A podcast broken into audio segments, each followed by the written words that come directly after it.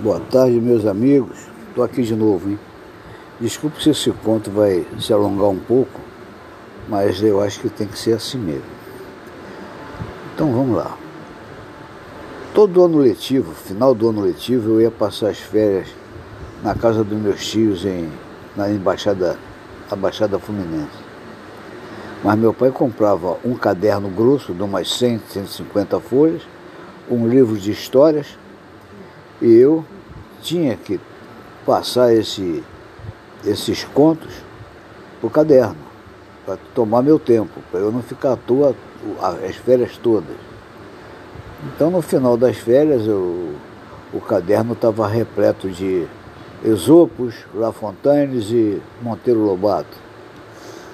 Um dia eu estava fazendo umas cópias, sozinho, comecei a brincar com o lápis entre os dedos, de repente o lápis saiu da minha mão num repelente, num, num, num, piteleco, subiu, eu acompanhei a trajetória do lápis, ele caiu na cabeça do gatão preto dela, da minha tia, que dormia no sofá. O gato deu um salto mortal para cima e caiu duro no chão. Eu fiquei apavorado. Fui lá, o gato estava lá esticado. Eu eu não sabia o que ia fazer. Coloquei o gato dentro de uma sacola de papel. Naquele tempo, o supermercado davam bolsas de papel. Saí pela porta dos fundos, joguei o gato numa, na porta de, uma, de um vizinho deles lá. À tarde e o resto do dia procuraram o gato, tudo quanto era lugar. E eu quieto. Anoiteceu, tarde da noite já, todo mundo vai dormir. Eu não conseguia dormir. Aquele gato me aparecia na, no pensamento. Isso eu escutei um miado forte, grosso, rouco. Acordei minha tia, ela abriu a porta e o gato estava lá. Vinha trôpego, vinha, parecia, parecia que estava bêbado. E vinha tropeçando e, e ela pegou o gato já se ajoelhou perto de uma vela que ela tinha prometido aos santos e tudo bem. No dia seguinte o gato estava lá, lépido e fagueiro. Eu tomei um medo daquele gato. Aquele gato, diziam que gato preto é coisa de bruxa, de bruxaria. Eu fiquei com aquilo na cabeça. Eu passava de longe pelo gato.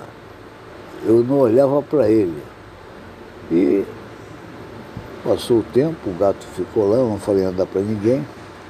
Quando nós voltamos de férias, né, eu perguntei ao, ao, meu professor de ciências, contei o caso a ele, ele falou que o gato sofreu um ataque chamado. É, é, como é que é o nome desse. Eu sempre me esqueço desse detalhe. Catap Catapilepsia. Catapilepsia. Catapilepsia. E, e que consta que o, o indivíduo parece, dá um ataque parece que tá, entrou em óbito. Mas depois de algumas horas e alguns minutos até, volta ao normal. Eu sei que desde aquele dia eu comecei a evitar passar as férias com meus tios, enquanto aquele gato preto estivesse lá, eu, eu acho que eu ia adiar um bocado de férias minhas. Viu? Então, eu quero acreditar que tenha sido esse ataque mesmo. Mas olha, eu, eu não creio em bruxaria não, mas que ela existe, existe. Boa tarde para vocês.